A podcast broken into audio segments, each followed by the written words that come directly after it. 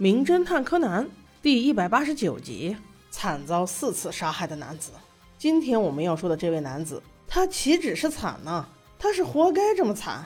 在一辆高速行驶的列车上，小五郎和久违的横沟警官见面了。偷偷摸摸的，倒不像在是谈案子。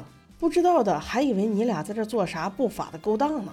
小五郎倒是吃了嗨，大米饭糊得满脸都是。横沟警官小心翼翼地说道：“毛利先生，小公山死了。”毛利顿时停住：“哈，小公山！”不但声音巨大，而且还喷饭，搞得横沟警官一脸狼狈。但是面对自己的偶像，他也是无可奈何呀，只得陪笑说道：“毛利先生呀，你小声一点儿，这可是秘密。”小五郎这才傻不溜丢的放下手里的饭盒。“哦哦，你说，你说。”这把在一旁看他俩对话的小兰和柯南雷了个外焦里嫩呐。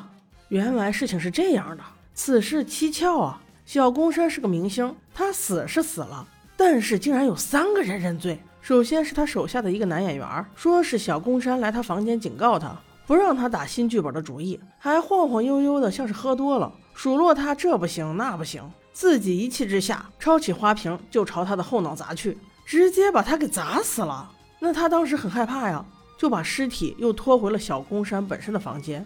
但是不管怎么想都不可能脱罪的，所以就来自首了。第二个是个小年轻，也是个男孩。小宫山来找他的时候倒是没有晃悠，但是一进门就揪着人家领子说：“你可给我听清楚，小新可是我的女人，我可警告你，你离她远点儿。”这小年轻一听不服气呀，不管小新是谁的女人，你这老么咔嚓的在这威胁我，太过分了。于是顺手抄起花瓶，又朝他后脑砸了过去，当场晕厥。同样，他还是选择把尸体拖回小宫山自己的房间，但是他倒是没想着为自己脱罪，觉得自己应该是做了件好事儿，为民除害了。第三个就是小新女士，她说小宫山毫无理由地闯进她的房间，对她动手动脚，显然是要行不轨之事，所以她只有花瓶可以抄，拿着就砸了过去，直接把人给砸死了。他很害怕，所以就跑了。不久后，警方就找他询问，他就直接承认人是他杀的。小五郎一听这些，顿感奇怪，这三人还真巧啊，都拿花瓶，都砸后脑，都以为自己把他给砸死了。我说你们三个人到底有没有常识啊？砸没砸死，用手摸一下不就好了吗？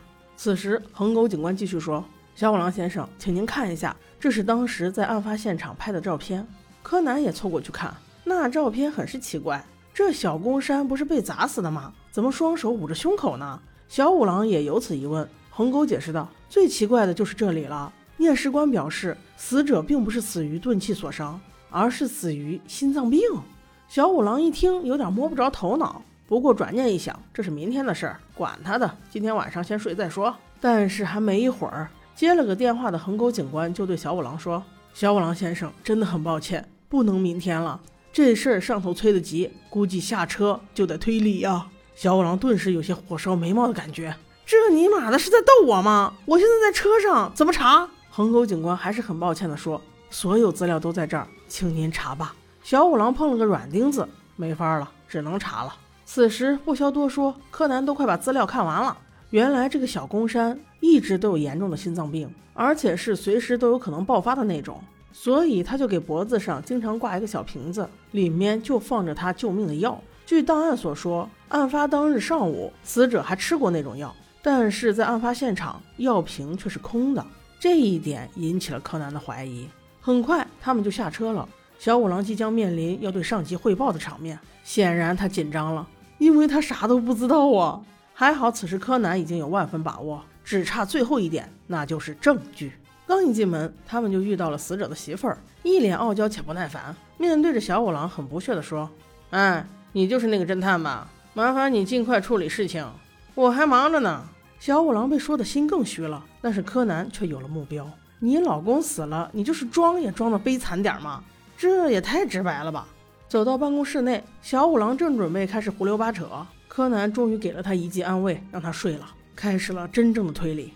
真凶并不是那三个人，口供上也都没错，只是顺序错了。按照口供上说，真实的事情应该是这样的：本身上午死者的心脏病就爆发了一回，而下午他刚一吃完饭，便先去找了小新小姐，在那里遭受到了第一次撞击。当小新小姐跑了之后，其实他并没有死，他只是生气，为什么小新小姐心里要装着别人？于是就径直来到了小年轻的房里，发泄自己的脾气，警告他不要跟自己抢人。没成想，小年轻也是个暴躁之人，直接又给他了一下。但是他还没死。醒来后，他发现在自己的房里，站起来还晃晃悠悠的，于是就想去找自己手下的演员，估计是商量正事儿吧。没想到却发现对方在偷看剧本，想跟自己抢戏。又一次爆发了，这才遭受了第三次重击，被打晕，拖入自己房间后，再醒来的小宫山可是被疼醒的，因为他发现自己的心脏病又复发了，于是赶紧去拿药。此时横沟警官说：“难道是药瓶空了，他没得吃？”小五郎却说：“No No No，不是的，不是的。如果是药瓶空了，那他上午就应该有所警觉，所以只有一种可能，那就是他的药被换了。”此时，旁边的死者媳妇儿脸色越来越不对劲，因为她听到了小五郎说，能够换药的人只有一个，那就是死者的太太喽。死者太太此时倒是很镇定，还是一副高贵但是轻蔑的说：“哼哼，你有什么证据啊？”此时，横沟警官接到一个电话，电话中说小药瓶中确实检测出放过胃药的痕迹，于是他就公布了这个消息。没等小五郎说话，死者的太太直接说道。沉睡中的小五郎果然名不虚传啊！那个衣冠禽兽，我恨不得早就杀了他。这这这这简直就是不打自招啊！这一集凶手承认的也太干脆了。嗯，我喜欢这种风格。几十年的夫妻能做成这样，真是有些悲哀啊。好的，我们下期见。